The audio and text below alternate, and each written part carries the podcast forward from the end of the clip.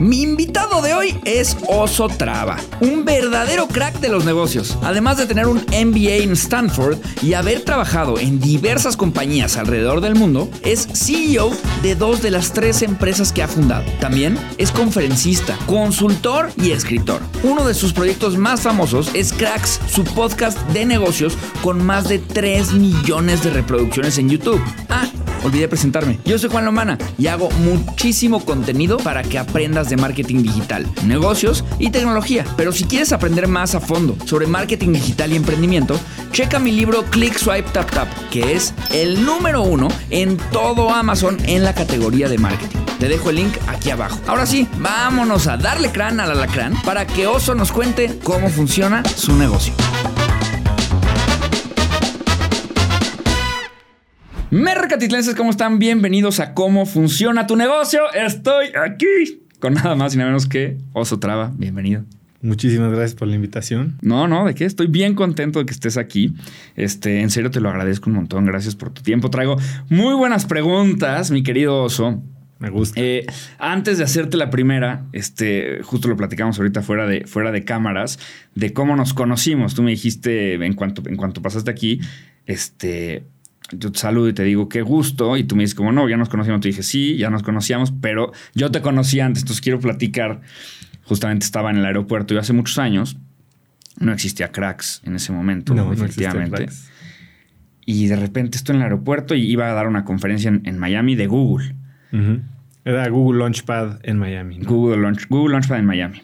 Este, y estoy en como estas salitas del aeropuerto y, y- y enfrente de mí un emprendedor. O sea, la definición de un emprendedor, que era una persona teniendo como una plática con su equipo, pero como muy apasionado, como esto para acá y como con estos movimientos y eh, muy apasionado, tan apasionado que, que, está ahí con mi novia y le digo a mi novia, no manches, este cuate es un emprendedor.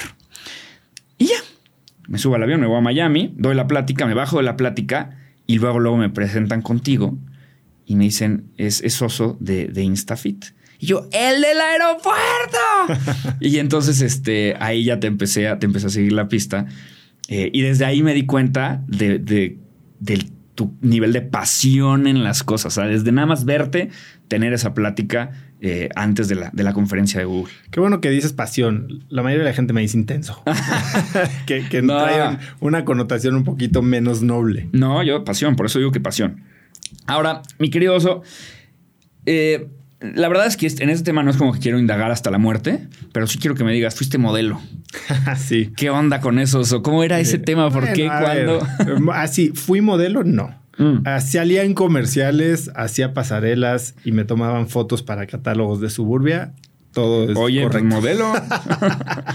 La verdad es que, eh, pues cuando, cuando era chico, Ujú. en la universidad, eh, no, hasta de prepa, pues esa era mi manera de hacer lana, ¿no? O sea, mis papás no es como que me pagaban mis viajes a Acapulco y mis jarras y mis eh, coche y mi computadora y todo eso lo pagué gracias a eso. Eh, sinceramente no me acuerdo cómo llegué. A ver, yo de chiquito, hay un libro que probablemente si nos escucha alguien que nació antes de 1990, eh, sus papás probablemente tuvieron un libro de, de la lechera Nestlé eh, de postres y hay un niño en una portada que es un libro que tienen todas las mamás, probablemente hasta tu mamá lo tenga. Y hay un niño señalando una gelatina blanca con fresas. Ajá. Y ese niño soy yo. Ah. Entonces, y, y entonces desde chiquito como que de repente estuve por ahí y pues acabé haciendo comerciales, no me preguntes cómo.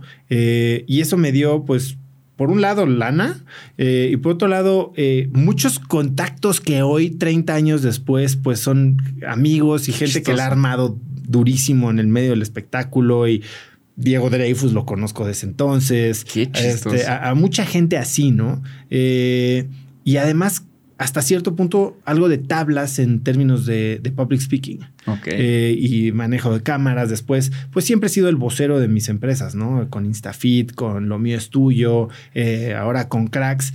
Pues, como dice Steve Jobs, ¿no? Viendo para atrás puedes conectar los puntos y creo que algo que hasta cierto punto de repente medio me, me avergonzaba y sufrí algo de bullying, eh, pues hoy veo que me ha, ha dado mucho, muchas tablas, muchos contactos y mucha preparación y, Y la verdad eh, es algo que recuerdo con mucho cariño. No manches, me encanta. Fíjate que yo. eh, pues me pasó básicamente lo mismo de chavo. Solo que yo no estoy alto ni fuerte. Entonces yo vendía quesos. y ese fue el negocio que, con el que me pagaba mis idas a Acapulco y, y mis antros y demás. Este. Mucho menos romántico que ser modelo, ¿verdad?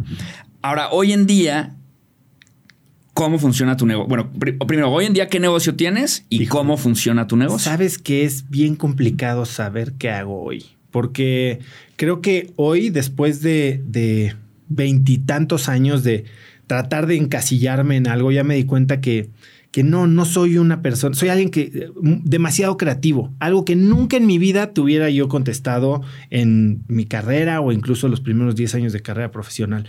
Yo era muy cuadrado, yo iba para banquero, después fui emprendedor y como emprendedor estaba sumamente enfocado y hoy soy alguien bien creativo. Entonces, hoy me dedico a, a, tener ideas y tal vez erróneamente, que mucha gente te dice enfócate y un solo negocio y hazlo unicornio. Yo, yo soy de muchas cosas, ¿no? Y, y las echo a andar y es lo que más me apasiona. Entonces, bueno, ¿qué tengo hoy? Tengo Instafit, eh, de la que soy cofundador y fui CEO ocho años, con la que nos conocimos. Hoy, desde hace unos seis meses, la lleva ya mi socia, que es mi cofundadora. Quiero que me platiques justo de eso al Nati es-. Nati es la CEO y lo está haciendo extraordinariamente bien. Incluso dentro de Instafit, a lo que mejor me dediqué yo fue a, a- a buscar ideas de a pivotear, ¿no? Y ya que está medio armada la cosa, Nati es una extraordinaria operadora y está haciendo que lo que dejamos, que ya medio tenía uñitas, lo está creciendo. Eh, soy fundador de, bueno, creador de Cracks Podcast y Cracks Podcast lo veo como algo que pasó de, de este urgencia creativa y de aburrimiento total. eh, y hoy es la piedra angular de toda una un ecosistema de empresas. Aquí por un lado tengo Cracks Educación, que Cracks Educación es una empresa de cursos en línea. Eh, bueno, cursos en línea y, y, digamos presenciales porque tengo cursos de productividad, de, de desarrollo personal. Eh, tengo un mastermind dentro de Cracks Educación que se llama Cracks Mastermind, que tenemos ya 70 miembros y es algo que está creciendo increíble y es una comunidad que nos vemos una vez al mes. Eso es un negocio que está creciendo bastante bien. La mayoría son o suscripciones o eh, venta de cursos, ¿no? Soy eh, speaker, entonces pues... Eso funciona muy fácil, te contratan, te pagan una lana, vas, hablas y listo. Eh, da, doy ciertas asesorías o consultorías a emprendedores o empresarios. Tengo eh, un proyecto que está saliendo que se llama Dumo Labs y Dumo Labs es una empresa de suplementos eh, de nutrópicos, que si sabes que son los nutrópicos, probablemente sabes, son estos suplementos alimenticios naturales que eh, facilitan la, el, desarrollo de, de, procesos cognitivos. Entonces te hacen sentir más conectado, más presente, más enfocado o dormir mejor, que son los productos que tenemos, todo 100% natural. Eh, soy ángel inversionista, eh, con el poco cash que, como emprendedor llegas a tener y estoy en el proceso de levantar un fondo de inversión que se llama el Cracks Fund, que es un fondo de entre 5 y 10 millones de dólares eh, para invertir en tecnología latinoamericana. No manches. O sea, creo que la introducción más larga que hemos tenido me gustó mucho eso. Entonces, cuando me dicen qué haces, sí. ya no sé qué contestar. No, me encantó, me encantó porque creo Tal que. vez modelo. Tiene, sí, que haga, sí, soy modelo de la lechera. Exacto. Oye, está impresionante tu, toda tu historia y todo lo que has hecho en, en justo como que en diferentes ámbitos. Y sé que este, estudiaste, y quiero empezar por ahí, estudiaste el MBA uh -huh. en Stanford. Okay. Entonces, primero quiero hablar del MBA en sí y luego de Stanford. El, el, MBA, o sea, a nivel negocio, ¿cómo es un MBA? Lo que pagas, claro. lo que te devuelve, cuándo te lo devuelve, tiene sentido si eres emprendedor o no, porque sí aprendes, pero qué tanto, y o a lo mejor me dices, no manches, me cambió la vida para siempre. Y luego supe también eh, que como el resto de gente que se va de MBA, pues tenías un student loan y que luego Tengo. te Todavía tienes el estudio. Ah, claro. entonces más interesante todavía. Y luego te corren por la crisis financiera del banco y te quedas con el loan. Entonces, Así ¿cómo es. funcionó toda esta decisión del MBA a nivel negocio? Bueno, para mí el MBA era un must, ¿no? A ver, yo soy de ya una generación antes ahora, ¿no? Y yo creo que la respuesta de un MBA vale la pena, es buen negocio o no, no es blanco y negro, Sí. porque no es el- lo mismo un MBA A, B o C y no es lo mismo mi situación que tu situación, ¿no? Sí. Eh, entonces, creo que el MBA hace mucho sentido para ciertas personas y ciertos MBAs. Hay gente que me dice, oye, a fuerza me voy a ir a Estados Unidos a hacer un MBA en, no sé, Tier 20 Ujú. pues mejor vete al IPADE Sí. si quieres hacer un MBA y, y desarrolla negocios que, o relaciones que te puedan ayudar a hacer negocios en México. Eh, pero en mi caso, yo no venía de una familia emprendedora, ni siquiera de una familia de empresarios. No tenía así el, el gran acceso, sí, pero yo no tenía mundo. O sea, no, no sabía, yo no leía, no era, siempre fui, me fui bien en la escuela, pero por, pues porque me sabía mover, ¿no? Y yo sabía que como que en mi futuro, pues era seguir la, es- la escalera corporativa y yo quería ser banquero en Nueva York y para llegar a eso tenía que tener un MBA, punto, y un, un bueno. Sí. Entonces apliqué a Harvard, apliqué a Stanford y me fui. ¿Cómo me fui? Pues pedí un préstamo. De hecho, por flojo no pedí los mejores préstamos, que eran los del FIDER y el FUNED Sí. y que te prestaban en pesos a tasa cero a no sé cuántos años y tantos años de gracia. No lo pedí porque era mucha chamba. Entonces me endeudé en dólares con el, el préstamo que me daban, porque en Stanford entras y te dicen, ya que te aceptamos, tú no vas a dejar de venir por lana. Entonces te vamos a conseguir préstamo, no te lo vamos a regalar. Ciertas personas te dan de repente medio cachitos de beca. Yo tenía una lana ahorrada. Este, mis papás me ayudan con otro cachito y pues es un dineral de beca a 25 años a tasa eh, Libor más 3 o una cosa así o más 2.75. Que casualmente pues me han tocado Libors muy bajitas, entonces han estado bien. A ver ahora si, si vuelve a subir, digo, ya me tocó 2008 que cayeron las tasas, volvieron Sí. a subir, ya de- estuvieron abajo otra vez. En fin, eh, pero para mí nunca ha sido una carga, porque yo tengo muy claro que sí hay un antes y un después en mi vida del MBA. ¿Por qué? A ver, si me preguntas qué aprendí técnicamente, no sé si le puedo poner el dedo. Aprendí la clase de la que más me acuerdo y es a la única profesora de Stanford que he logrado invitar a mi podcast. Es eh, una clase que se llamaba Touchy Feely, bueno, se llamaba Interpersonal Dynamics y, es todo el tema de comunicación y de desarrollo de relaciones. Es increíble, la he tenido en el podcast. Eh, pero, pues sí, te da varias cosas. Algunas pueden valer, algo otras, como dicen, perception is reality. Entonces te dan un papel que dice que saliste de Sí. Stanford y que no estás tan pendejo. Claro. Entonces eso funciona. Te da un acceso a una página donde está básicamente el mail o teléfono de toda la gente que dio Stanford. Y si tienes pues, un poquito de iniciativa, lo puedes aprovechar. Te da un acceso a un mail al que te invitan a ciertos eventos en donde va cierta gente y eh, no es lo que sabes, sino a quién conoces, ¿no? Entonces, creo que sí me, dio mucho, pero más allá de eso, me dio las herramientas y el entendimiento de que me enseñó a aprender. Me enseñó a, me despertó una curiosidad que a la fecha no he podido saciar y me enseñó que estoy o que estaba y seguramente sigo estando lleno de prejuicios.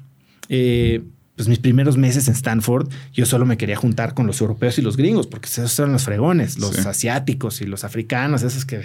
Y después te das cuenta que, bueno, pues estaba gente como el hijo del CEO de Hong Kong en mi clase, ¿no? Con que después me fui a Hong Kong y, se hizo mi cuate. El hijo del presidente de Corea del Sur, este, el hijo del uno de los hombres más ricos de, de India, ¿no? Eh, Y, y así como esos, también había europeos, americanos, sudamericanos, sumamente exitosos que llegas con tus prejuicios y, y tú solito te estás cerrando las puertas del mundo, ¿no? Sí. Entonces, para mí, eso es lo que me enseñó Stanford y, y creo que eh, pues ha sido continuamente aprender de los éxitos de esta gran comunidad de la que yo soy parte. Totalmente. Oye, y sí siento ahorita que mencionaste el iPad, o sea, sí sientes, o sea, porque Stanford tiene esta, esta, esta aura deliciosa de, de emprendimiento, de Silicon Que no Valley. aproveché, ¿eh? O sea, Es- yo estuve de 2006 a 2008 en Stanford. Mis amigos que entraron a Facebook en esa época, bueno, pues son. Tens of millions, ¿no? O sea, tengo amigos que están, son el número dos o número tres de Facebook. Eh, Sí. Sí, yo sí, sí. ni por aquí lo vi. Tengo amigos que vendieron apps de Facebook cuando se abrió el API de Facebook y desarrollaron dentro de una clase apps virales de Facebook en cientos de miles de dólares. Yo, yo con trabajos tenía una cuenta de Facebook. Yo me fui el camino vieja guardia a. Nueva York y en cuanto llegué, ah, ¿qué creen? 2008, crisis financiera, todo el mundo a su casa. Adiós. Entonces, esa aura que tú ves y que es, yo no la veía. Y, y sí crees que hay, o sea, que las a nivel materias, a nivel eh, gente con la que te llevas, a nivel todo. Stanford sí es una frego, es la fregonería que es. O sea, sí la ves 100 escalones arriba que estudiar en el IPADE o en el EGADE o en otro lado. No conozco el IPADE, no conozco el EGADE.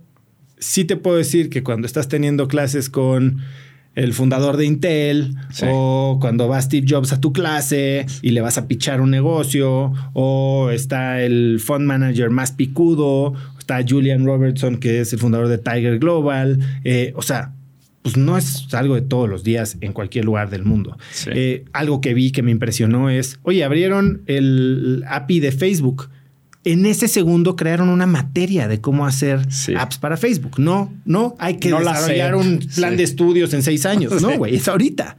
Y ahí lo hicieron. O sea, sí es, está ahí la gente y la calidad de la gente. Una cosa es college, otra cosa es este, un MBA, ¿no? Y, y la calidad de la gente que está ahí en el MBA es top, top, top. Y la gente de college, pues sí, o sea, estás teniendo a la gente que está yéndose a trabajar y los que están haciendo computer science y la tecnología que se desarrolla en estos departamentos de computación, pues es de donde salió Google, ¿no? O sea, sí, sí es un hub de innovación. Dicho eso, yo no sé si el futuro de la educación está en estas instituciones. Endeudarte ciento y tanto, doscientos mil dólares, 25 años para después ver si sales a pedir una chamba, no lo sé. Si tienes 200 mil dólares para gastar hoy y tienes una buena idea de negocio, pues yo no sé si los, los fundadores de Rappi o la primera línea operativa de Rappi o de Corner Shop, como ya lo vimos, se iban a hacer una, un MBA o a empezar su propia empresa, ¿no? Este, ¿qué es lo que está pasando ahora? Muchos de los nuevos fundadores que están levantando rondas millonarias son la primera línea operativa. O sea, Carlos García de Cava, que era primera línea operativa de Linio. Él no iba a ser un MBA, bueno, creo que sí tiene un MBA, pero este, al final del día, hoy ya hay muchas más herramientas, ¿no? ¿Y qué quieres hacer? Totalmente.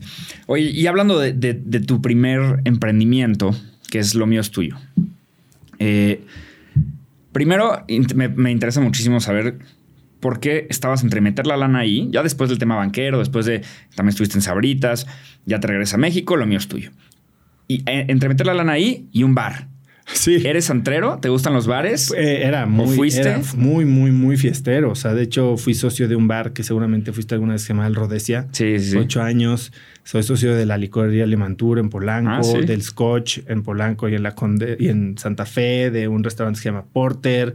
Este, fui, soy socio de un restaurante que se llama Bonito. O sea, mucho, así esa era mi vida, ¿no? Y eh, después de ser modelo, era PR de estos lugares. O sea, siempre fui de muchos amigos. Eh, y entonces cuando salgo de Nueva York, de mi chama en Nueva York, antes de regresar fui a un bar que se llamaba La Esquina y que es una taquería en Nueva York, en una esquina y abajo hay como un restaurante muy elegante mexicano.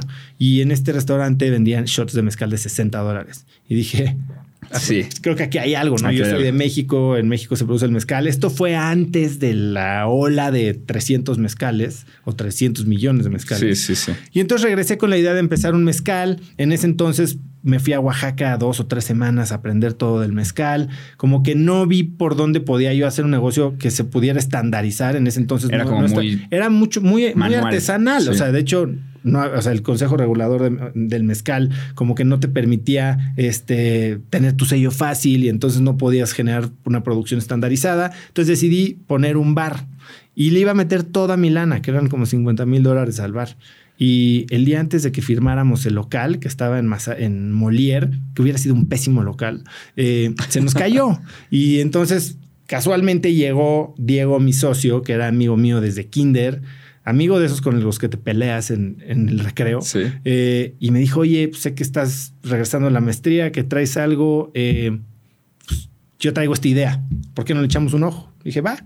Le echamos un ojo, decidí meterle mis 50 mil dólares, la idea del bar quedó a un lado y de ahí entré al, ahora sí que al path emprendedor, ¿no? Antes de que hubiera pues este fondos de inversión, no había nada de venture. No era romántico, el, no era sexy el emprendimiento. No solo eso, o sea, ya existía Endeavor, creo que había habido dos o tres generaciones de Endeavor. Endeavor creo que empezó en 2009 aquí en México. Nosotros entramos en Endeavor en, Endeavor en 2011 y no había una sola empresa de tecnología. Todos éramos este, de, fierros, ¿sabes? de ladrillos.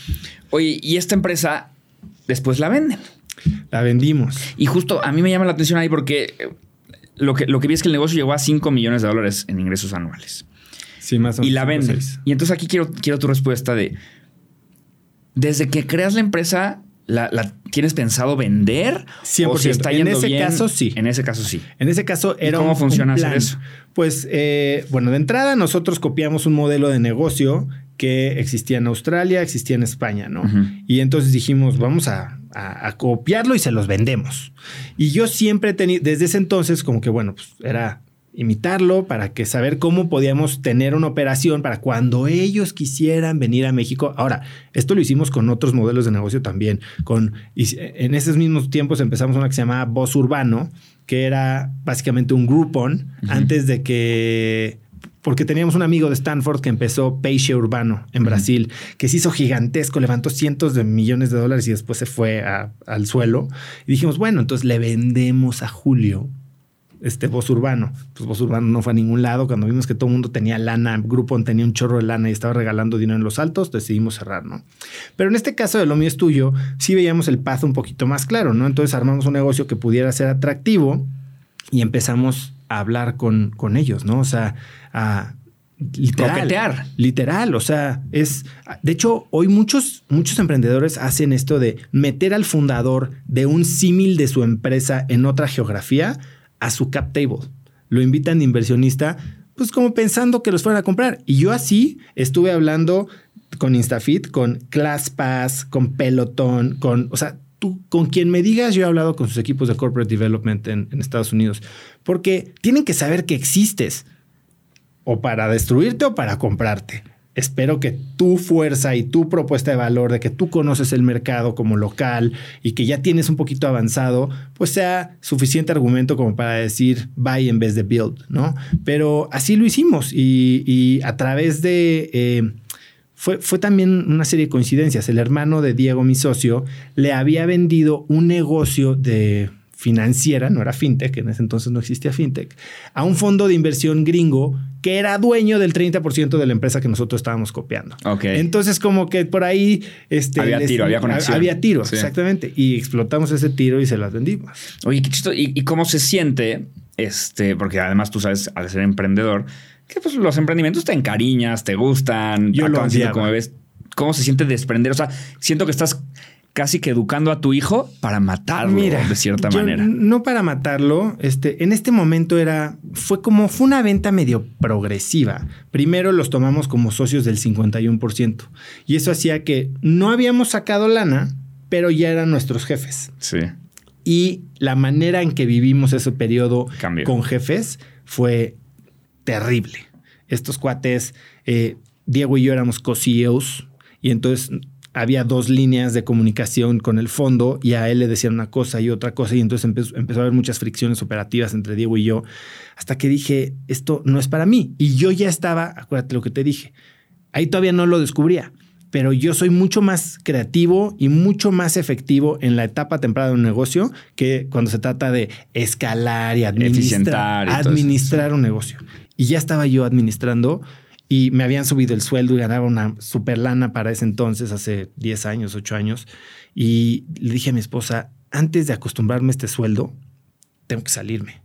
Y decidí salirme y en ese momento fue que en una como reacomodo del cap table, yo vendí mis acciones, salí yo antes que de que se acabara la transacción completa y después ya se cerró. Y en temas de la venta, o sea, ¿cu- ¿cuál es, ¿cuál es todo el proceso de vender una empresa? O sea, ¿quién te la evalúa? ¿Cómo es la negociación? ¿Si es tan dura como parece o es muy fácil? La verdad es que puede ser tan complicada como e- eran otras épocas, ¿no? Eh, pero una empresa vale lo que alguien está dispuesto a pagar por ella.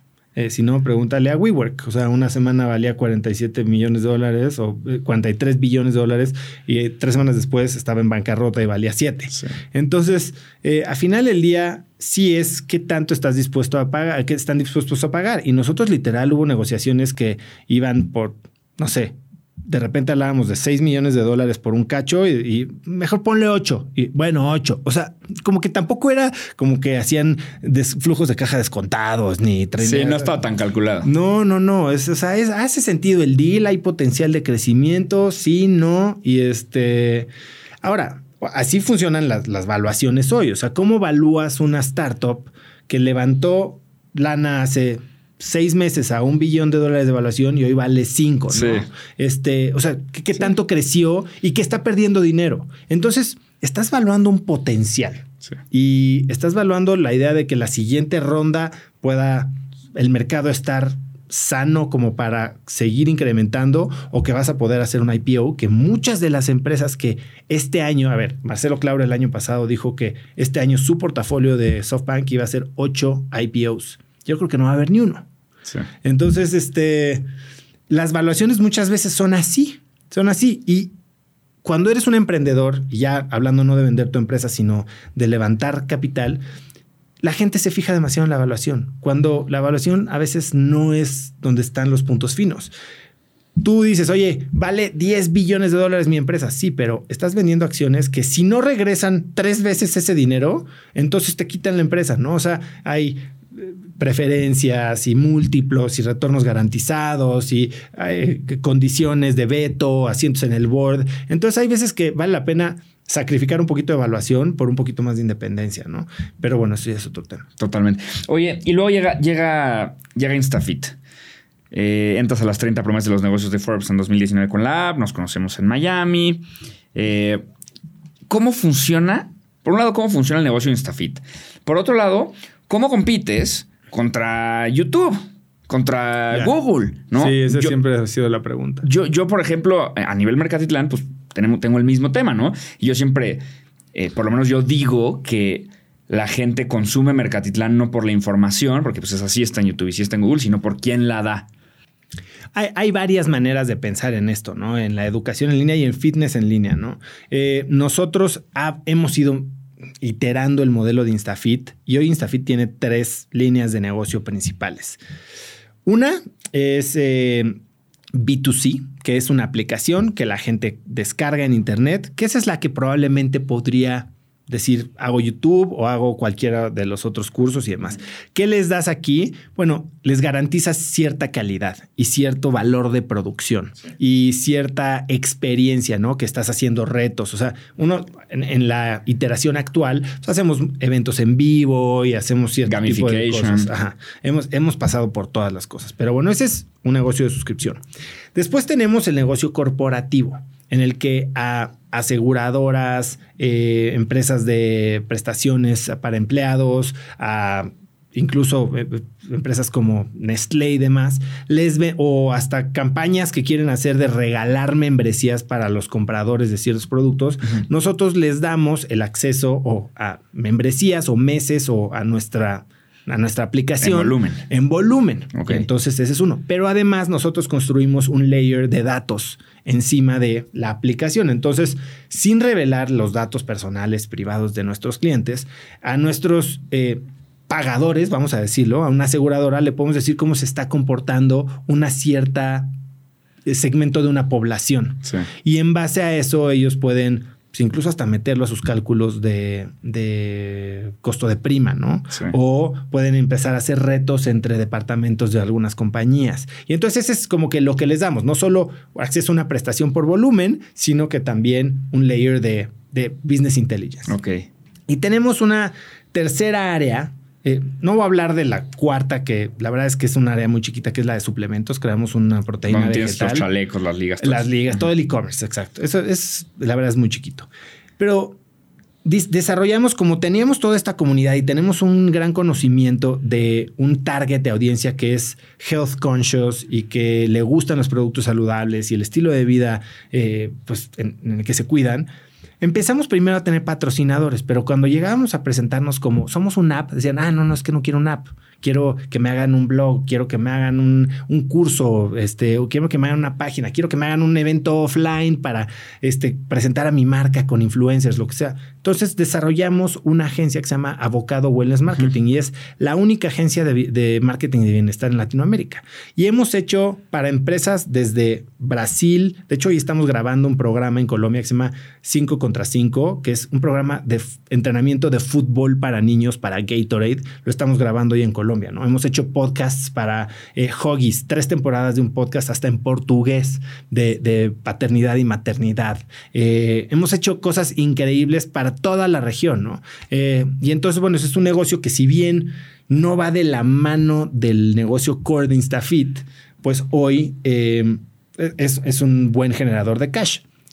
Estamos llegando al punto y bajo el liderato de, de Natalia. Y el- lleva las dos, la agencia también. Ajá. Bueno, la agencia tiene un head, pero Natalia es la. Yo, CEO. yo pensé que la agencia era totalmente independiente. No, sigue. Eso es donde creo que tenemos que ir, porque regresando a ¿quieres vender tu empresa? A ver, nosotros tomamos Venture Capital de The Venture City, de Social Capital, de Varib Capital, de Capital Invent, y eventualmente van, y además de Ángeles, van a querer un retorno, ¿no? Sí. Digo, muchos seguramente ya nos hicieron write-off, ¿no? Después de ocho años.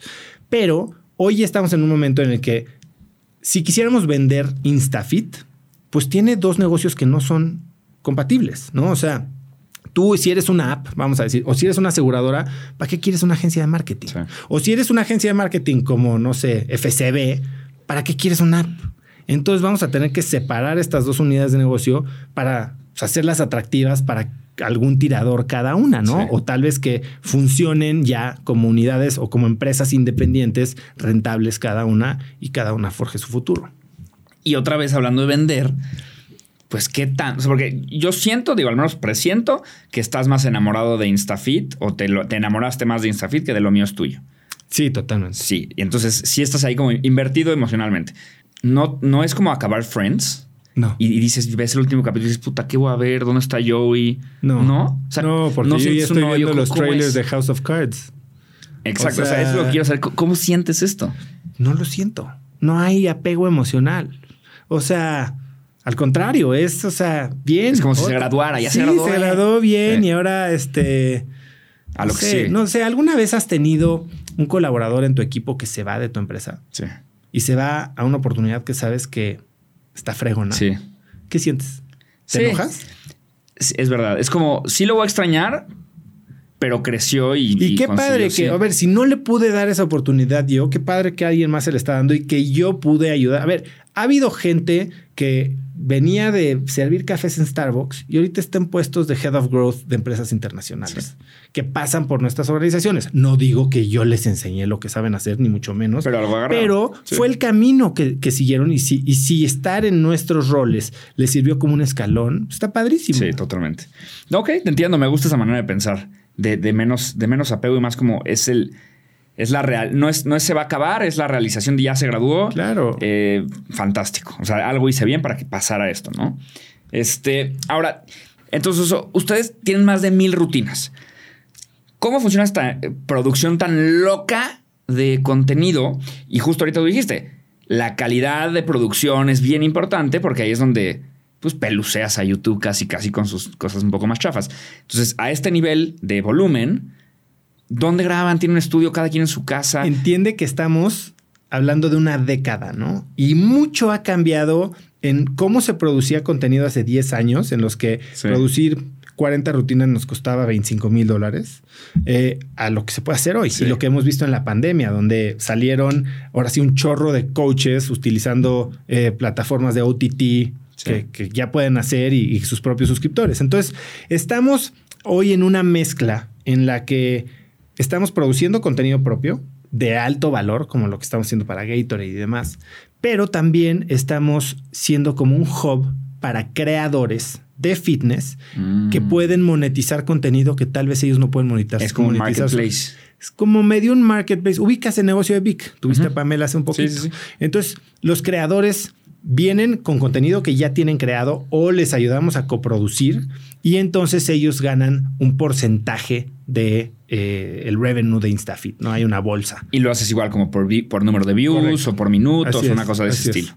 Ah, Así eso es. me gusta porque incentiva al creador a, a Así es. creando. Y eh, estamos corriendo algunos pilotos y de hecho empezamos hace un par de meses y justo ayer platicaba con Natalia y me decía, esta creadora está feliz y quiere ver qué más hacemos. Y entonces yo creo que es una buena manera Sí. de... Todos creemos que es bien fácil producir nuestro contenido y la verdad es que sí es fácil producir un contenido ya de una calidad decente. Venderlo no es fácil. Sí.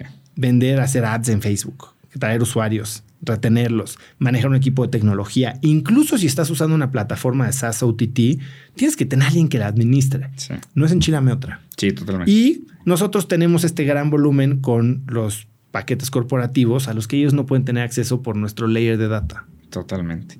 Y, y sí, y, estos, estos videos, ¿dónde los producen? O sea, tienen un estudio, cada quien Hemos hacen pasado diferentes. por todas, ¿eh? Tuvimos estudios, rentábamos Airbnbs para el look casero y, y ahora hacemos locaciones. O sea, hoy es acá, mañana es allá. Exacto, sí. Y, de- y lo- y no has dejado que el, produ- que el, que el profesor produzca su propio video o también. También, de repente hay gente que tiene muy buenos videos bien producidos que le gastaron una lana y después se dieron cuenta que no lo podían vender y entonces les no, no licenciamos, pero tomamos ese contenido y les damos un deal en el que puedan monetizarlo como un canal adicional, ¿no? No les pedimos en este caso exclusividad. Totalmente. Oye, a nivel costos, al menos cómo funciona la estructura o a nivel porcentajes, porque sé que no son tantos eh, eh, en nómina, porque es una empresa muy escalable.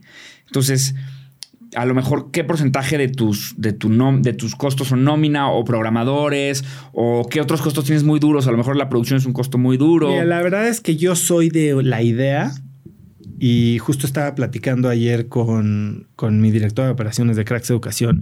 Y algo que, nos, que a mí me gusta es esta idea de la empresa que es como, como escalable, ¿no? Como, no como escalable, sino como... Sí, escalable para arriba como para abajo, no. Yo soy mucho de la idea del costo variable. Ok.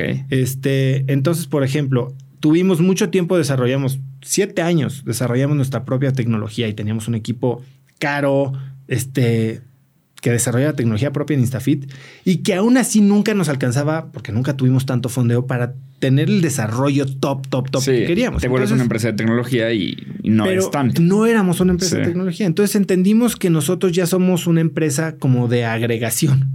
Entonces, la verdad es que nuestros costos de Instafit son bastante lean. Eh, para producir tenemos como heads de proyecto de producción, pero contratamos producciones externas para, para hacer las cosas. Y entonces variabilizamos cada proyecto. Eso está bueno. Y, y, Y eso si le también... que bajar al gas, le bajas facilísimo. Exactamente. Sí. Y eso también eh, nos volvimos totalmente remotos ahora en la pandemia. En Avocado, que es la agencia de marketing, sí tenemos un equipo pues un poquito más choncho de, de account management, ¿no? Porque pues, ahí sí, Sí. tienes que estar haciendo los reportes y coordinando y hablando con el cliente y demás. Pero igual, lo que es la producción de contenido viene variabilizada. Y así es como yo pienso también en, en mis otras empresas. Eh, ahorita que estamos eh, con el tema de los suplementos, pues, la empresa de Tumo Labs es una empresa muy chiquita y tenemos externos que nos ayudan contratos. para cada cosa, desde el laboratorio que maquila hasta la agencia que nos hace la comunicación eh, y ese tipo de cosas. E incluso para el manejo de nuestros e-commerce. No, y sabes que eso siento que te da como también mucha, mucha paz mental, que te da más flexibilidad y creatividad, ¿no? En lugar de pensar en, no, es que el siguiente mes ya los gastos me comieron, porque tal.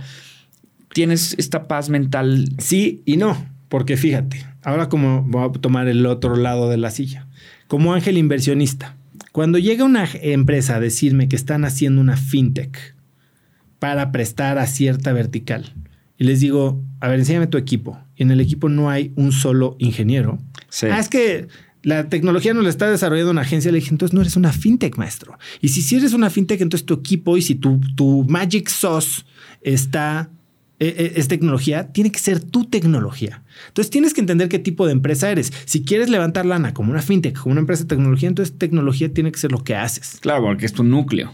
Correcto. Sí, ahí sí. O sea, en ese ¿cuáles caso son tus, core capabilities? Ujú. Y esos son los que no, no vas a outsourcear. Ahí sí estoy, estoy totalmente de acuerdo. Ahora, CEO ocho años y después ya no. Y te vuelves de, de la mesa, ¿no? Chairman of the board. Y número uno, ¿cómo es el proceso en el que decides salirte de CEO? ¿Cómo es salirte? ¿Qué tienes que hacer? ¿Qué hay que hacer? O sea, papeleo, que a quién le enseñas, a quién le dejas, a quién le encargas el changarro y cómo haces esta transición. Porque aunque Natalia lleva todo el tiempo ahí contigo, pues de todos modos se tiene que haber comunicación en esta transición. Claro. ¿Y cómo cambia tu trabajo eh, de ahora ser chairman? Bueno, la verdad es que es un proceso que no es rápido. O sea, no es como que dices, ah, ya, ya no quieres ser CEO y en tres semanas ya estás fuera.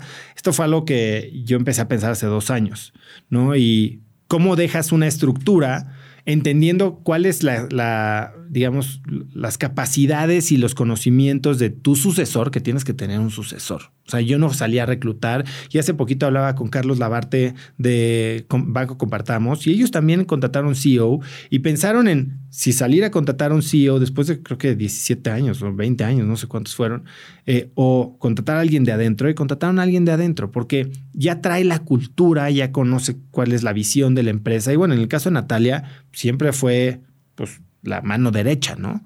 Eh, aunque no tenía conocimientos técnicos y no tenía conocimientos de cómo estaba manejada la parte financiera. Entonces, bueno, fue dejar armados estos equipos que ella, sin, sin todo el detalle de, la habilidad numérica, vamos a decirle, pudiera manejar. Entonces, ese fue un proceso. Y después fue medio irle sortando la rienda, este, medio informalmente. ¿no? O sea, yo me fui echando para atrás y para atrás y para atrás y para atrás. Nati y yo ya lo habíamos platicado, ya sabíamos. O sea, ustedes lo sabían, los demás no. Exacto. Y este, y entonces cuando dijimos, cuando acabe, cuando se cierre este proceso, que era un proceso de, de cambio de plataforma tecnológica, en ese momento es cuando vas a estar, vamos a hacer el anuncio. Se dio, le dije, Nati, ahora sí creo que ya es momento, ¿no? Y me dijo, sí. Y ella estaba perfectamente lista, ella es 10 años más chica que yo. Este, y estaba lista después de ocho años de foguearse y de hacerlo y para agarrarla con nuevos bríos y, este, y hacerlo muy bien. Ahora, ¿a quién se le avisa? Pues primero a tu equipo. O sea, primero, bueno, primero entre founders, ¿no? O le avisas al que le vas a... Sí, sí. primero le avisas al otro. Después le avisas al equipo y hay que tener cuidado con cómo se comunica, ¿no? Para que no se sienta como que ya estás abandonando el barco y que no tienes fe. Al contrario, esto fue algo muy bueno para Instafit. Y segundo, eh, en nuestro caso no tenemos un board. Entonces, como que no fue platicarlo y pedirle autorización al board, fue una comunicación de mi parte con pues, toda, toda la explicación de por qué me estaba yo haciendo un poquito un lado a todos nuestros inversionistas y dejar la puerta abierta para que lo platicaran conmigo si tenían alguna duda o algún concern, eh, hacer la presentación formal de, a Nati con los inversionistas que sí están más involucrados. Y ahí te voy a interrumpir, ¿qué, ¿qué, tanto el inversionista que normalmente invierte en la persona en un gran porcentaje, además de en la empresa, no te, no te dijo, ay, mi oso. Ocho años después de que, o sea, no hemos dejado de voltear una sola piedra para encontrar el negocio, creo que no hay mucho que decir. Nadie te dijo nada. Nadie. Buenísimo. Nadie. Al contrario, o sea, como que.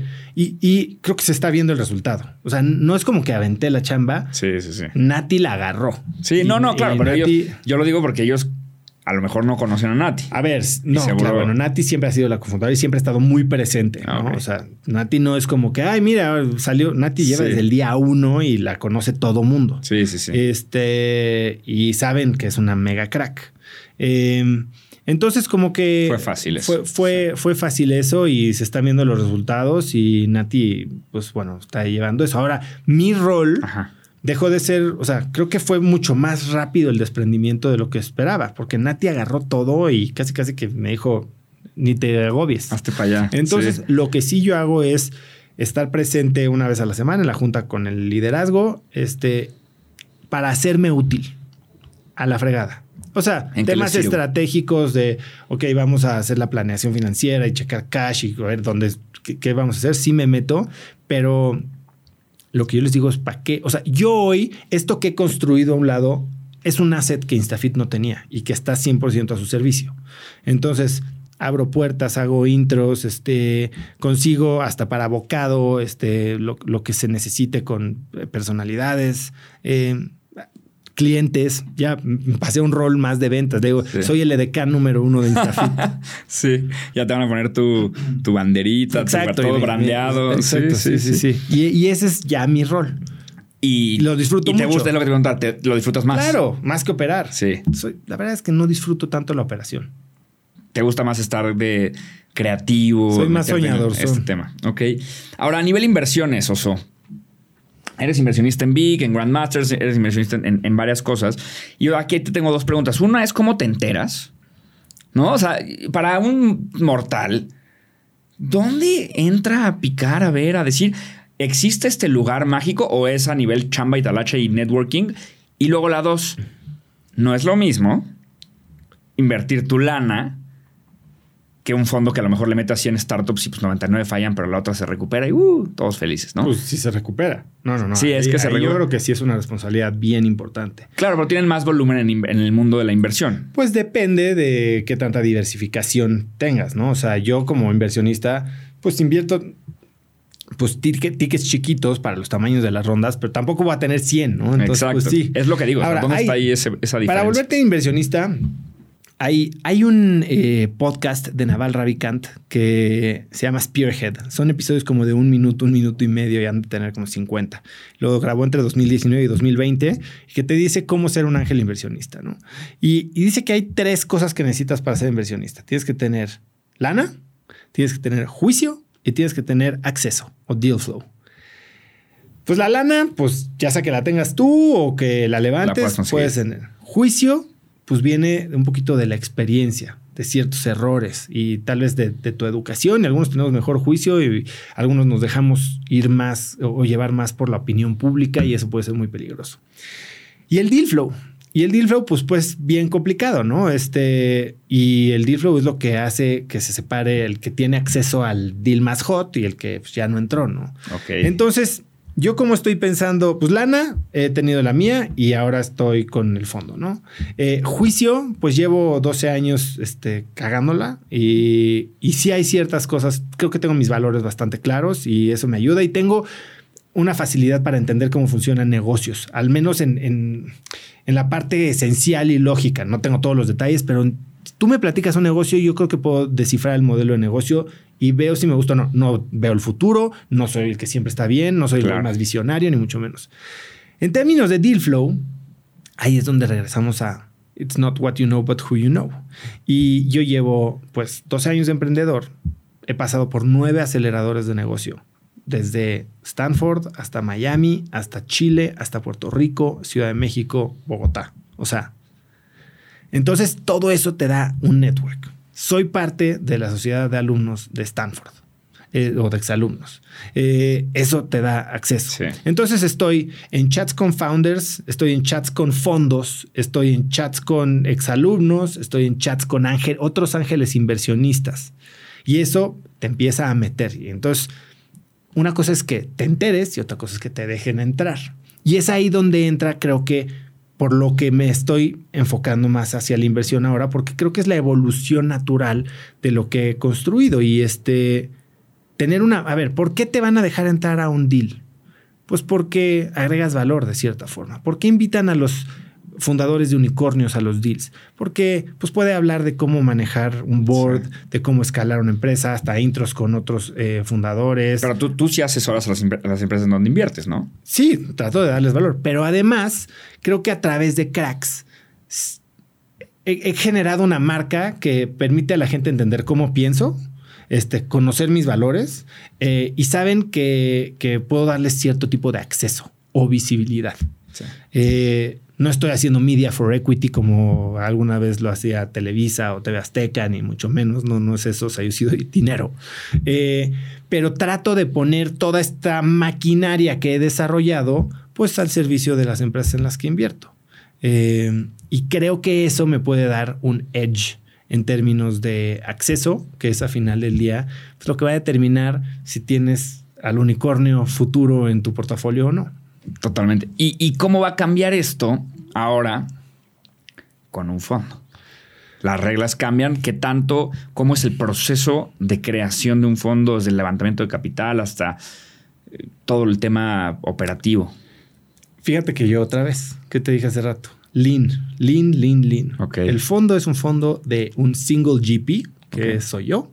Eh, es un fondo que no tiene un solo empleado porque todo lo armé en la plataforma de AngelList. Ok. Eh, y entonces ellos operan todo el fondo, desde la estructuración hasta el reporting, taxation y el manejo, el seguimiento de los papeles de, de las inversiones. Se hace todo dentro de la plataforma, apalancando tecnología. Eh, la parte de fundraising, pues sigue siendo fundraising, sigue siendo salir, vender, tocar puertas, pichar tu tesis de inversión, este, y demostrar que tienes acceso a ciertos deals, ¿no? Parte de la razón por la que llevo haciendo angel investing pues cerca de un año y tengo un, un portafolio de inversión que pues creo que tiene nombres que está por verse, pero pueden estar muy buenos y ya suenan, ¿no? Ya traen algunas, eh, incluso eh, up rounds de varios múltiplos. Estoy muy emocionado ya de saber todo este tema. Ahora, cracks. Cracks Podcast. Una maravilla. Yo creo que ahí, este, por lo que te estoy escuchando y por lo que te conozco, sí tienes como, eres muy bueno con la gente, eres muy bueno con las personas, eres bueno haciendo networking, eres bueno conectando, tienes como este talento para mí clarísimo. Eh, entonces, lo primero, lo primero que, te, que te quiero preguntar es eso. O sea, Arturo Elías, Rodrigo Herrera, ¿cómo es el proceso de ir conectando, ¿no? A lo mejor ellos porque están en el mundo de los negocios, pero no sé, Marta de baile. O sea, ¿cómo es el proceso de ir conectando con, con estas personalidades para invitarlos a tu podcast, para que se interesen en ti? ¿Y qué tanto eres pushy y, qué tanto no? Sí, o sea, eh, quiero que me digas eso. O sea, ¿qué tanto insistes hasta el nivel chance ya le cago a Rodrigo Herrera, pero chance viene, ¿no? O sea, ¿cómo funciona esto y cómo consigues que tanta gente tan interesante te diga que sí? Eh, fíjate que no es solo lo interesante es que te digan que sí, que te digan que sí dos horas. Porque eso es lo que les pido. Y esa es la, parte difícil. Mucha gente me ha dicho, oye, te doy, pero pues 20 minutos. No, gracias. Sí, un tweet. Exacto. Este, pues ha sido un proceso, ¿no? Al principio empiezas con tu network y si te fijas, pues mis primeros tres episodios era gente que conocía, yo no personalmente. Eh, después, pues el, episodio cuatro, Germán Madrazo, este último lugar de esquí campo traviesa en las Olimpiadas de Beijing, eh, pero pues le escribí por Instagram y la palomita azul hizo su, su truco, ¿no? Y de ahí como que un poquito empieza a hacerse un poco de social proof, pero sí es mucho, es gente que en frío por Instagram eh, les escribo, les doy obviamente una razón por la que deberían estar en el podcast, porque los puedo ayudar. No nada más el clásico, oye, estoy empezando mi podcast y me encantaría que vinieras. Pues sí, ya sé que te encantaría, güey. Soy una persona sumamente importante. Sí, sí, sí, totalmente. Este, sino porque les interesa estar en mi podcast. ¿Y qué les dices de que tiene pues, una ¿qué tipo audiencia? de audiencia? 5 millones de descargas, siempre está constantemente en este, los primeros lugares de Spotify en tecnología. Han estado este tipo de invitados de tu calibre o de más calibre para que no, no te vayas a sentir tanto. este, y lo más importante es que si les digo, y si no es algo que te interesa en este momento, un simple no me da la claridad que necesito. Si no hay un no, los voy a seguir chingando. Hasta que se te canse el dedo. Sí, o sea, me pongo un reminder y no es como que todos los días, pero ha habido mucha gente que me dice que sí y simplemente no cuadra. Y llevo dos, o sea, hoy entrevisté a Paola Longoria. Paola Longoria le invité hace dos años al podcast. Sí. Y, apenas pasó. Sí, sí, sí, sí, apenas pasó, ¿no? Y así ha pasado. ¿Y estos dos años te mantienes con el dedo en el renglón? Sí, claro. Oye, ¿y haces small talk? O sea, o llegas y Paula, lo del podcast, ¿qué onda? Si puedes, no, no. Oye, Pau, nada más reiterándote mi invitación, este, o si, o, les mando un mensajito de, oye, felicidades por tal, o, o sea, sí, sí, como que tratas de cultivar esta relación, ¿no? Hoy es mucho más fácil atraer a alguien que hace dos años, ¿no? Hoy probablemente ya hayan escuchado algún episodio después de 170 entrevistas. Eh, pero hay mucha gente que pues no te pela y de repente algo pasa, algo cambia. Arturo Elías, que es alguien que me acabas de mencionar, pues le escribí, le escribí, le escribí, pues no me pelaba. Y un día, un sábado, hacía, no sé, de la nada me dice, ¿qué onda? ¿Hacemos esto? Y así como, pues resultó que el novio de la hija, no sé por qué salió a la mesa de la conversación, le dijo que, que estaba padrísimo. Y este, y entonces, pues dijo, ah, bueno, entonces lo voy a hacer. Y le gustó y nos hemos hecho cuates, ¿no? Ya hemos seguido, este, nos hemos visto un par de veces y, y con Rodrigo Herrera, por ejemplo, yo no tenía contacto directo, pero una persona que es muy cercana de él dentro de su equipo, la conozco de la época de la modelada. No, y ahí está, ya este, y entonces empiezas a, conectar quién te puede acercar y hoy estás a ya no seis grados de separación, estás a tres de de Mike Tyson, o sea, de Michelle Obama, de quien quieras, ¿no? Hay, que saber cultivar esas relaciones, ¿no? Y no, puedes explotar relaciones. Em, y hay gente que me, pierdo en sus aparatos de PR y entonces Sí, ponte de acuerdo con mi agente o con lo que sea. Y entonces, esos son los que más trabajo cuestan, ¿no? Este, hoy hay otro mega emprendedor de, de ascendencia mexicana que está en Estados Unidos, empresa de billion dollars. Y me dice, pues ahorita está muy apretado y pues no lo va a poder hacer, pero pues mantente al tanto. Y pues, en unos meses lo, voy a volver a escribir, ¿no? Este, hay, hay gente que nada más no me contesta. Y si no me contestan con un NO, no me han cerrado la puerta. ¿No? Y hay gente que ya me dijo, ¿sabes qué? No. Y en algún momento me dijo no. Y después de un tiempo, ¿sabes qué? Qué bueno que me dijo que no, porque creo que no era el tipo de invitado que, que debió haber estado en el podcast.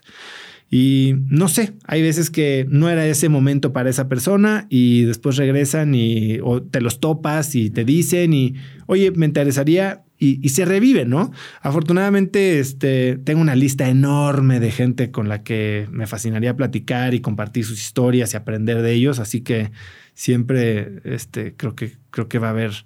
Eh, tela de dónde cortar por ahí. Totalmente. Oye, ¿qué tanto sistematizas la, la creación de esta relación? Es muy natural en ti? Porque, bueno, se ve que sí. O tienes un reminder de. Porque veo que, por ejemplo, los cumpleaños todos los tienes muy en mente porque los pones en tus historias, ¿no? Este, ¿qué tanto es eres bueno para eso y qué tanto es Google Calendar, mandar mensaje a tal, felicitar a tal de tal, qué buena onda que ya sacaste tu tal. No es Google Calendar. A ver, yo estoy muy conectado en Instagram y en LinkedIn ahí como que me entero de ciertas cosas y trato de, hacerlo. A mis invitados les pido su fecha de nacimiento y yo uso un sistema de CRM personal que se llama Close, Close con Z. Y ahí puedes decir qué tipo de relaciones y cada cuándo quieres estar en contacto. Entonces hay cierto tipo de como que de segundo nivel, pues entonces cada seis meses o cada año. Y aparte, si tiene su, cumpleaños, que primero vacíe todos los cumpleaños que tenía de la gente que quería estar así en Facebook a el sistema, entonces les mandas un WhatsApp, felicidades, lo que sea. Entonces mínimo una vez al año. es un CRM personal. Es para llevar tus relaciones, eh, pero es tipo. Sí, pero ahí llevo pues todos los invitados del podcast. Tengo incluso ya mi CRM de, pues como mi pipeline de conferencias o de cosas que me piden o de patrocinios para el podcast o ahora de Dealflow. Entonces me llegan muchas presentaciones. Si me interesan, las meto al pipeline del CRM y entonces voy viendo mm. en qué stage van. Y todo lo manejo yo. Ah, está buenísima esa herramienta. Y a nivel podcast, cómo funciona en el momento en el que ya te dijeron que sí. ¿Sabes? Pones el ojo, pones la bala, ya te dijeron que sí. ¿Cuál es el proceso? ¿Hay un research? ¿Lo haces tú? ¿Lo hace alguien más? ¿Qué tanto tardas? Bueno, ya me dijeron que sí. Primero, del sí al está agendado. Si no está en mi calendario, no existe. Hay muchos que me han dicho que sí y aún no agendan. Y entonces de repente ves que agendaron en tres meses, ¿no? Pero les mando un calendly y entonces ellos saben cuándo pueden agendar. Y entonces no estoy como, ¿qué día? ¿Qué puedes? ¿Qué no? ¿Qué no? Entonces ya queda. Una vez hecho eso, entonces sí, como una semana antes de la entrevista, no, no, hacemos mucho preparación antes, hay, hay dos tipos de research, que, bueno, tres tipos de research que se hacen. Uno lo hace mi equipo, que es, digamos, el research más general, entrevistas, este, peinan sus redes sociales, pero es un research que hacen probablemente con menos conocimiento del invitado que yo. Entonces, como que son las cosas medio más obvias o saben qué estamos buscando, ¿no? Y entonces tengo una persona que se mete medio a ver qué cosas, además de su cronología, qué cosas interesantes podríamos sacar a platicar. Y, esta chamba la hace todas las semanas. Todas las semanas.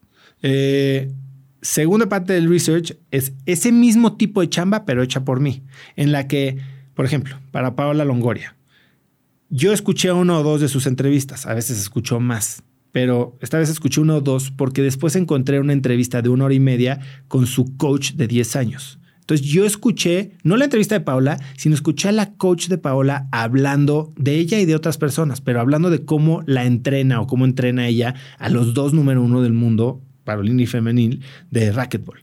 Y entonces tengo una conversación con Paola, no sobre ella, no se trata, a ver, hay entrevistas que son sobre tu historia y hay entrevistas que son sobre, sobre lo que haces, ¿no? Y entonces hablamos mucho más de, a ver, cómo hace visualizaciones, cómo se entrena, cómo cambia la mentalidad, cómo registra sus derrotas.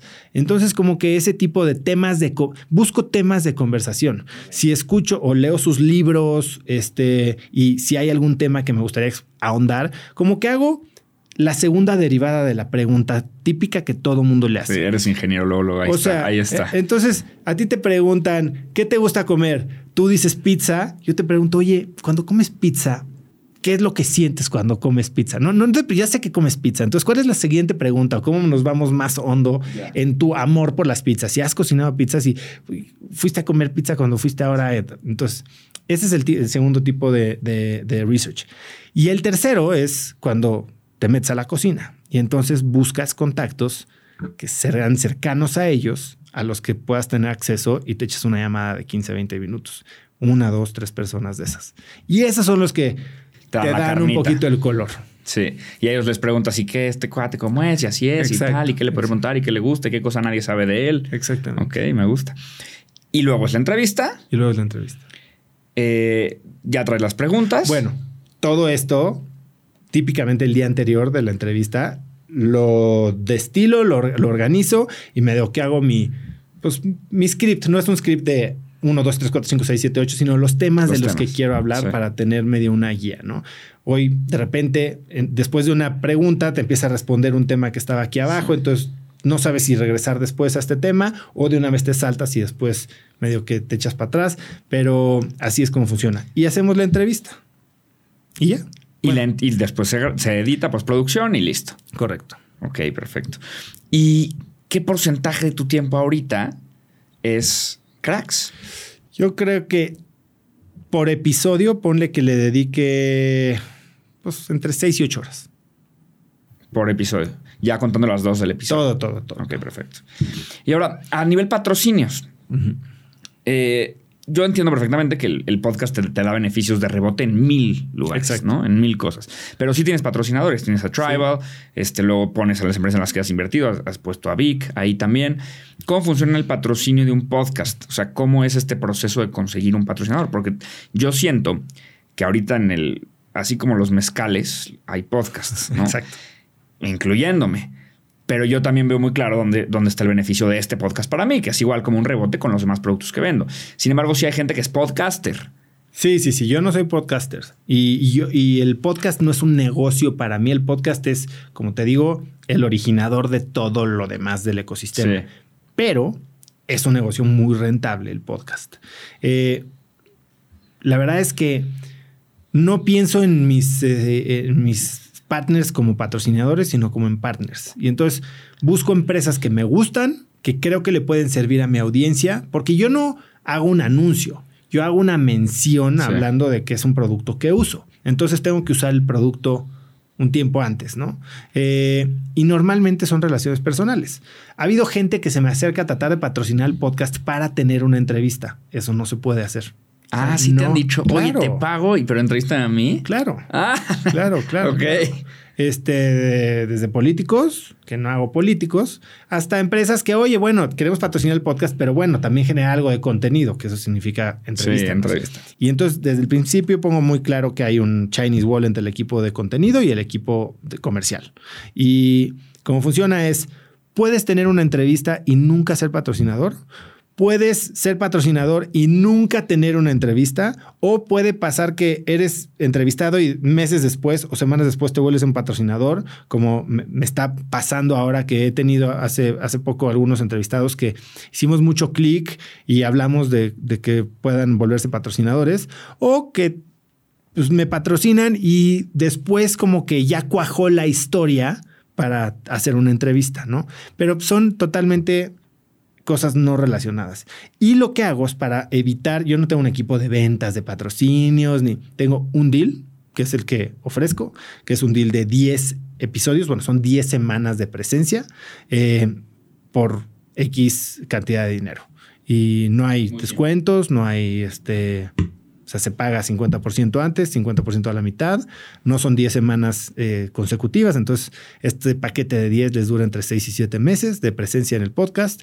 Dos, podcast, dos eh, patrocinadores por episodio.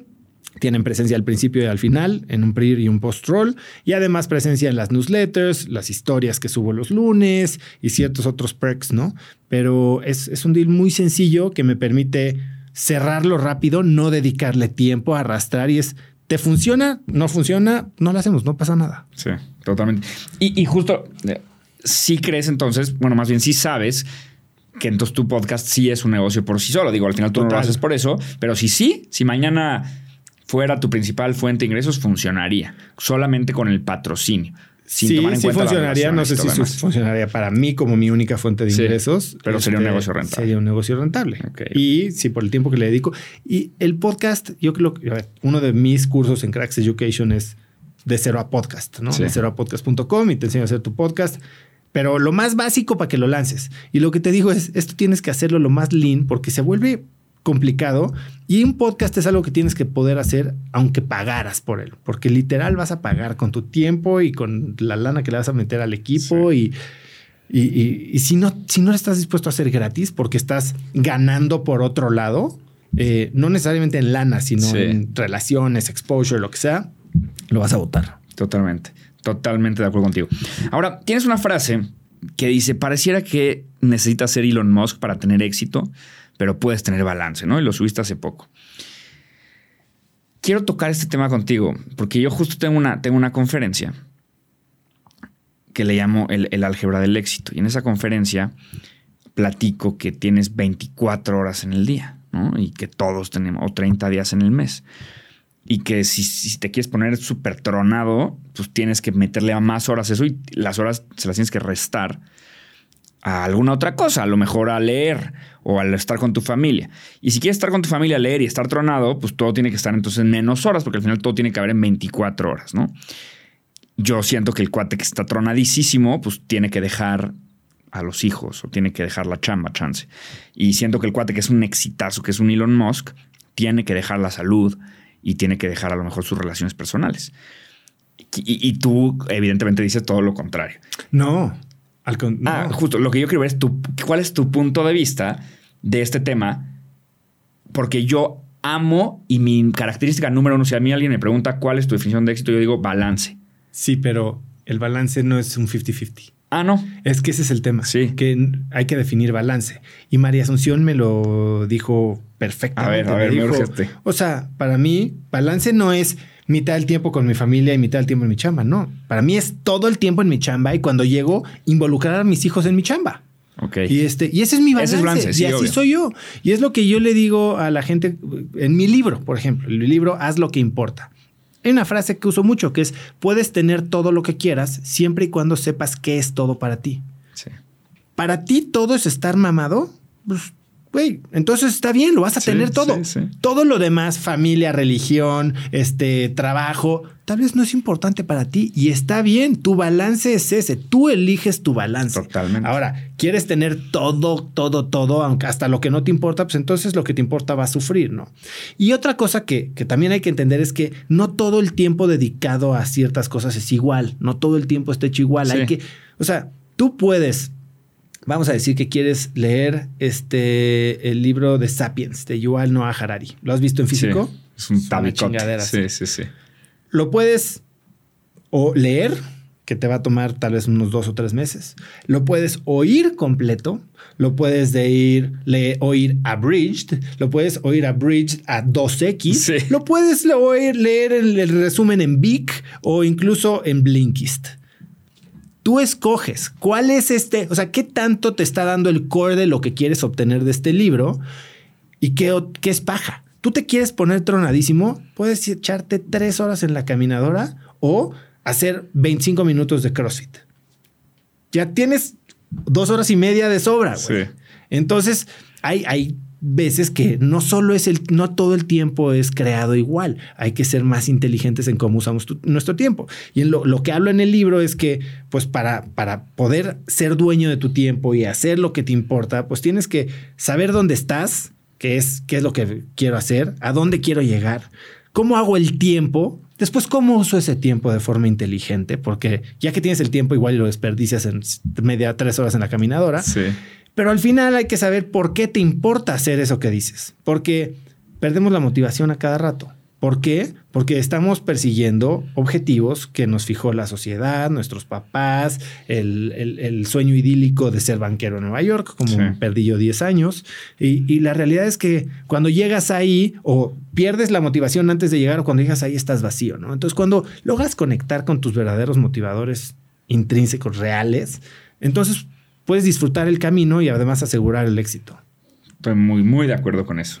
Sí, y es verdad, o sea, totalmente verdad lo, lo que estoy de acuerdo que cada quien, o sea, yo sí siento que para Elon Musk, él, está, viviendo su sueño y su balance. Oye, que sus hijos no lo conocen, está perfecto, güey. Sí, totalmente. Ahora, a nivel este, tu libro, ahora sí, eh, que ya lo platicábamos desde que te invité, este, y me lo platicabas ahorita que ha sido un éxito. ¿Cómo funciona ese negocio del libro. Porque la variable. es un negocio. Eh, eh, es que, claro, por, eso, por eso lo quiero platicar. Porque la variable para mí de inversión es en tiempo y es no sé cuánto tardaste tú, pero yo tardé dos años en escribirlo. Tú lo escribiste palabra por palabra. Palabra por palabra. Ahí está el error. Sí, lo con, con Ghost. Yo. Ok. Yo usé un Ghost. Exacto. Entonces, ah, entonces, bueno, me interesa mucho más todavía ahora esta pregunta. Entonces, ¿cómo funciona ese negocio? Quiero que, eh, que, platiques un poquito de los ghostwriters, cómo funciona, te entrevistan y demás. Y luego ya lo subes, pero está Vic, también está en, Kindle y también está impreso y tú los imprimes o tienes una... ¿Cómo funciona? Esto fue un libro self-published. Sí. Y me llevó poco más de un año eh, hacerlo. Ahora, yo ya tenía más o menos... Tenía una idea de cómo se quería ver el libro. Este, a alguien que han usado algunos de los libros más vendidos de México. Eh, son escritos por este cuate. Y es un super crack. Y este. Y entonces yo como que le dije, a ver, este soy yo. Y le aventé mis conferencias y le aventé de lo que hablo y le aventé un curso que le dije, es que esto es lo, de lo que quiero hablar en el, en el libro, un curso que yo ya había hecho. Entonces los videos, los audios. que lo llenas de material. Y entonces como que él aterrizó todo, medio transcribió y de ahí la realidad es que fue un tema primero de de edición en el sentido de recortar, o sea, de un mundo así terminamos aquí y este y después de yo darle ahora, sí mi voz, ¿no? O sea, edité mil palabras. de que este, yo nunca hubiera dicho emparedado, ¿no? Exactamente. Y, más hasta estilos de hablar, ¿no? Este, hay algunas historias que medio que no, no le habían quedado claro cómo habían sucedido. No solo era el contenido, sino también tuvimos muchas reuniones de de, historias. De agenda como cada semana un Zoom. Sí, no, y nos veíamos en persona y nos tomábamos dos botellas de vino y nos echamos seis horas, ¿sabes? Y veíamos cómo podía ir el temario y yo soy mucho de la idea de para transmitir eh, conocimiento tienes que contar historias. Entonces hay un, hay un modelo que aprendí de Tony Robbins y Tim Graciosi, ¿no? Que es cuentas una historia, compartes la lección y entregas la herramienta con la que pueden aplicar la lección. Entonces es una historia, lección, herramienta. Y más o menos, hablando de los temas que queríamos hablar, entonces, ¿cuál es la historia? ¿Cuál es la lección? ¿Cuál es la herramienta? Porque el libro es un libro medio de trabajo, tiene muchos ejercicios prácticos. Este, y así es como hicimos el libro. Ahora, el libro, parte es, es, es la entrada a un funnel. O sea, puedes leer el libro y llevarte el aprendizaje y no necesitas nada más, pero si quieres algo más profundo, entonces entras a este funnel de un programa que se llama Crack del Tiempo, que es uno de los programas que pues, más éxito hemos tenido. es un programa eh, que, es de audio, seis y media horas de audio, con, donde describo mucho más los modelos que vienen en el libro, comparto muchas otras herramientas y además tenemos una sesión en vivo al mes con toda la gente que ha comprado todo el tiempo este programa para resolver las dudas en la aplicación de la vida diaria y se vuelve una como mentoría de productividad y diseño de vida padrísima. Y bueno, entonces, pues parte es lo que vendes en el libro, que el libro se vende en físico en mi página o en Amazon. Se vende eh, en ebook en mi página como un SLO. Básicamente es para recuperar el marketing que se hace para llevar a la página. Eh, y después, bueno, pues tienes el funnel de los que entran al crack del tiempo, ¿no? Y, y además está en Vic, que Vic también paga regalías. Eh, ya podría yo por subirlo a Audible y a otras plataformas de audio. Ese es el deal que hice con Vic. He decidido no hacerlo y lo dejé en exclusivo en Vic porque pues, me encanta y soy impresionista y me encanta Pamela y la verdad nos está yendo súper bien. Y, y así funciona. Oye, ¿y en qué porcentaje o, tienes, tienes el share de lectura de tu libro o de escuchar de tu libro en digital, en no digital, en Vic? Eh, a ver, Vic es by far el más grande. O sea, en Vic se ha oído más de seis mil veces, creo, cinco mil veces, una cosa así. Este. No te, la verdad es que no, no, no estoy tan claro. No, sé, sé que he vendido, pues, no sé si mil o más de mil libros impresos, este, más Kindle, más este, los ebooks que se venden en mi página no, no voy por el número, la verdad. Es algo que, y, y creo que cada vez va agarrando más. Y, y regalo libros a mis invitados del podcast. Eh, Me gusta. El libro, yo, yo siempre digo que a, a nivel negocio también es retador. en Estados Unidos, sí, o sea, ser este, un published author en Estados Unidos sí significan millones. Sí, sí pero, Eh, pero aquí es, es más, yo lo veo más como un... es- o sea, es- nunca he hecho un proyecto que, que me llene tanto a nivel personal, aunque no a nivel económico. ¿no? Sí, total. Y creo que lo que está padrísimo de empresas como Vic es que ya eh, están ayudando a gente que tiene un libro dentro de ellos a saltarse el proceso del papel y a crear el contenido en un formato de audio. Y eso estamos, o sea, tener a creadores de contenido y que compartan historias y que compartan aprendizajes, creo que nos falta, ¿no? O sea, eh, en, en español hay, y es gran parte de la razón por la que creé Cracks es esa, ¿no? ¿Por qué? eh, ¿Por qué celebramos el éxito? Los gringos celebran el éxito tanto y por qué aquí lo, lo satanizamos, ¿no? Y el que tiene éxito seguro hizo algo malo, es un sangrón o, o ya sacrificó a su familia. O debería de donar. O o- sea, sí. No, o sea, y entonces yo creo que aquí compartir todas estas historias a través de libros ayuda a generar ejemplos y a inspirar y a, y a- y a compartir este conocimiento y pues, en términos personales hace mucho sentido escribir un libro porque también te ayuda en brand building y eso sube Sí. tu nivel también si quieres dedicarte a ser speaker, pues sube tus tarifas, este, o sea, creo que es un círculo vi- virtuoso. Otra vez, yo creo que construir un unicornio es una cosa, construir un ecosistema en el que una marca personal y una comunidad se, se monetizan, vamos a decirlo así, es otra completamente diferente. Totalmente. Oso, eres lo máximo. Muchas gracias por estar aquí. Ya se acabó. De verdad, ya se acabó. Nos podríamos quedar tú y yo chismeando hasta las no sé qué horas, pero te quiero agradecer de verdad. Este, mil, mil gracias. Cada cosa que dijiste me la llevo de súper aprendizaje. Yo creo que para mí lo más importante de este podcast es tal vez eso. Yo aprender, de rebote aprende mi audiencia, pero yo estoy aprendiendo muchísimo. Entonces, este, este episodio estuvo espectacular porque me llevo muchísimo aprendizaje. Eres un fregonazo. Mil, mil gracias por venir. hombre. Gracias a ti, Juan. Estuvo padrísimo. Yo, como dices, me, me quedaría. Ya hasta me puso que estoy en un workout, mi. de tanto que así me pasa cuando estoy hablando. Pero bueno, gracias, padrísimo. Y tengo ganas de, de oír el resto de tus episodios. Buenísimo. Y de aprender aquí de toda la producción que lo está haciendo muy bien. Muchísimas gracias. Nos vemos. Muchas gracias. Suerte.